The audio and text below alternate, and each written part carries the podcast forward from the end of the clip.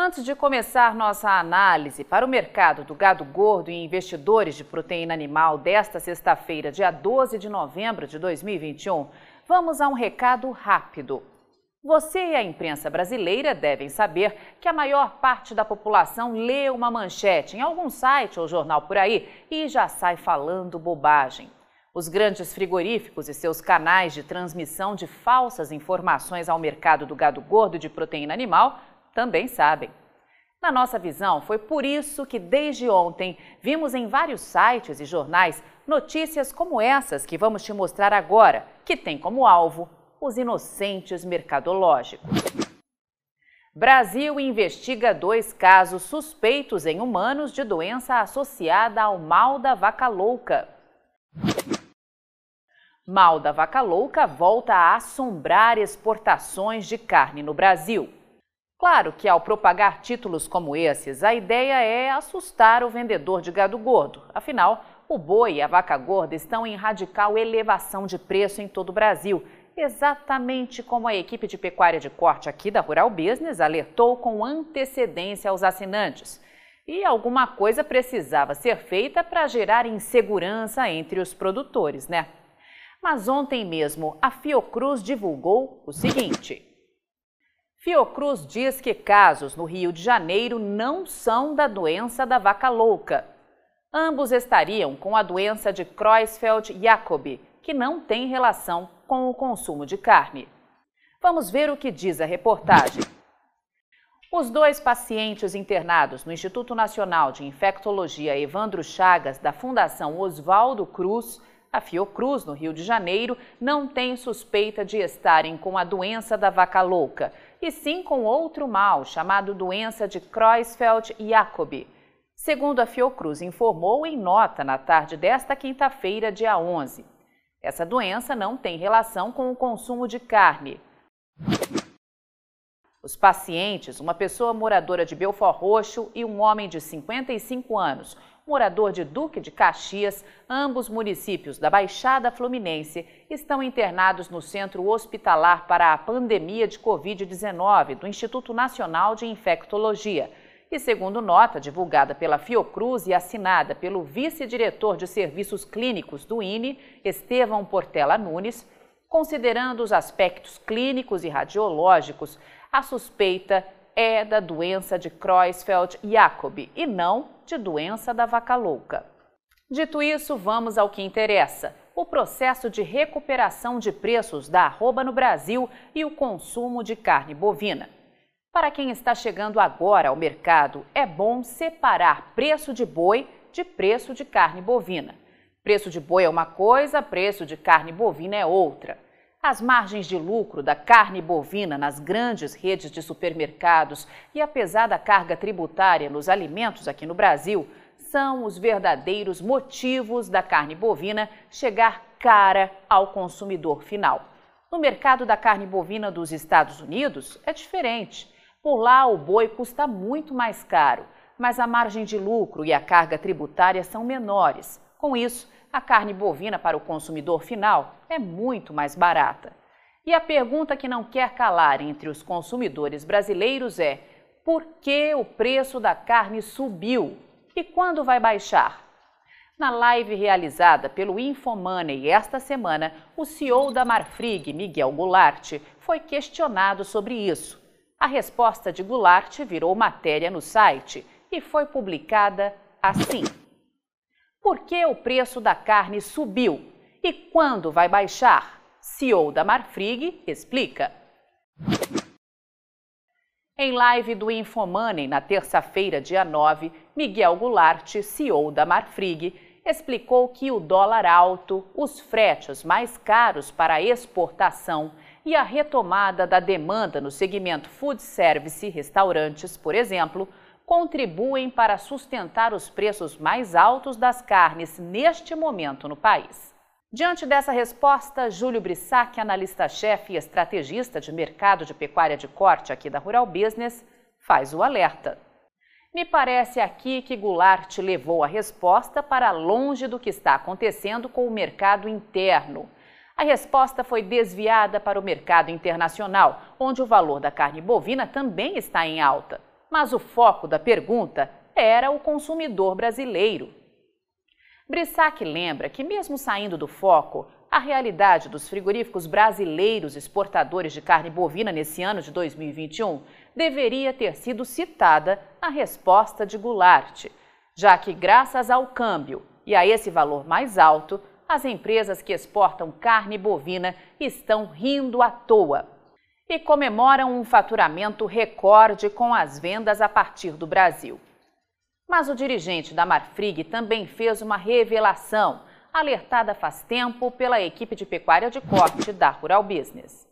A venda de carnes com marcas hoje é mais de 25% de tudo o que nós produzimos, com crescimento de mais de 50% em relação ao ano passado é uma coisa que também faz com que o preço médio das carnes no país não caia tanto como seria de se esperar numa venda de commodities. É uma realidade que veio para ficar. Essa demanda mais forte a gente entende que deve se manter, disse. Prestou bem atenção nessa resposta do dirigente da Marfrig?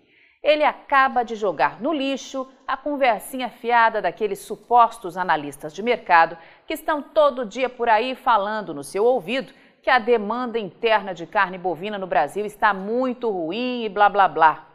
Você ouviu bem, né? Os frigoríficos que operam no Brasil estão vendo crescer e muito a demanda por carne bovina de marcas, um crescimento de mais de 50%.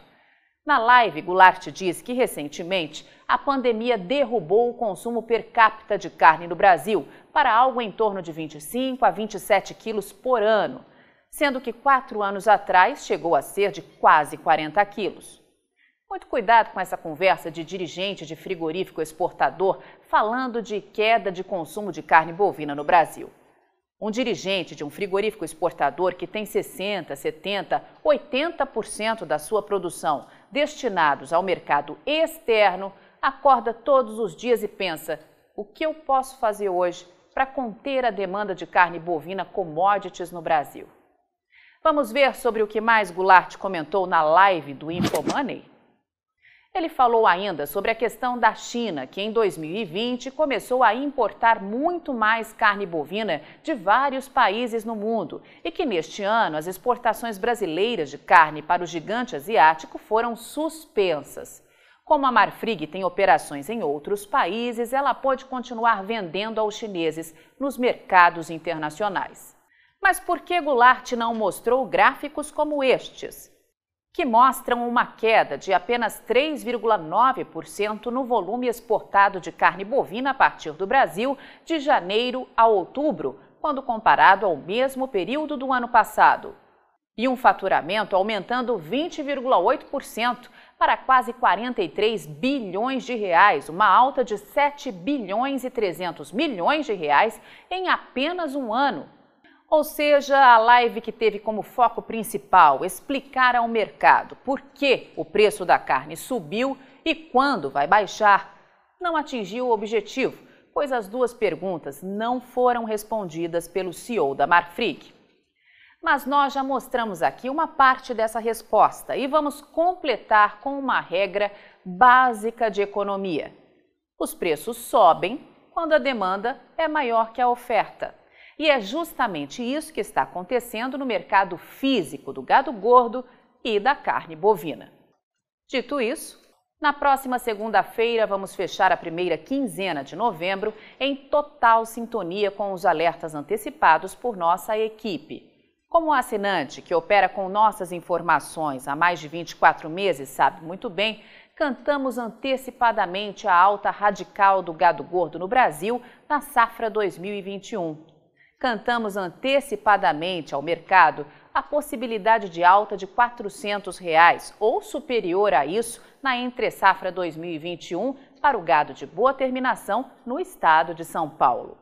Na segunda quinzena de julho, depois de ver o movimento anormal e crescente das exportações de carne bovina para a China, alertamos aos nossos assinantes para que, se possível, saíssem do mercado entre os meses de agosto e setembro, pois nessa janela poderia ocorrer uma tentativa de derrubar o valor da arroba no Brasil.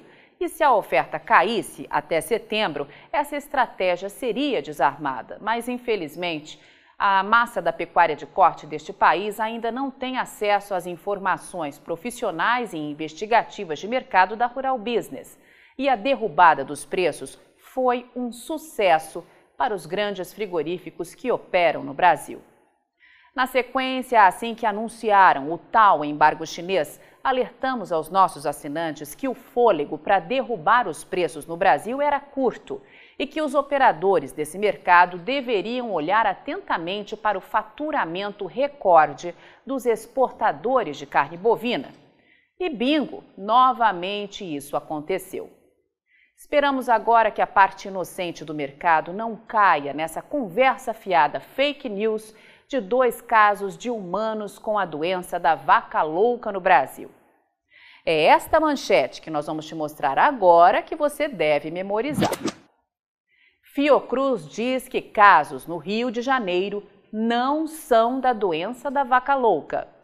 As mesas de estratégia de mercado dos mega frigoríficos seguem extremamente preocupadas com os baixos estoques de gado para abate no Brasil e com o radical aumento de demanda que vem aí, tanto no mercado externo quanto no gigantesco mercado interno.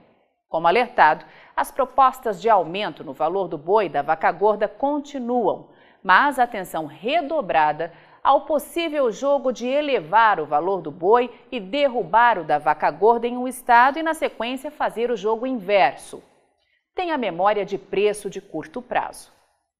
Avante Pecuária de Corte do Brasil, só com informação profissional e investigativa de mercado é que vamos sobreviver. E aí, vai ficar sem ter acesso às informações diárias para o mercado de grãos e proteína animal da Rural Business? Acesse agora mesmo ruralbusiness.com.br. Pacotes de informação a partir de R$ 9,90 por mês. Rural Business, o amanhã do agronegócio, hoje.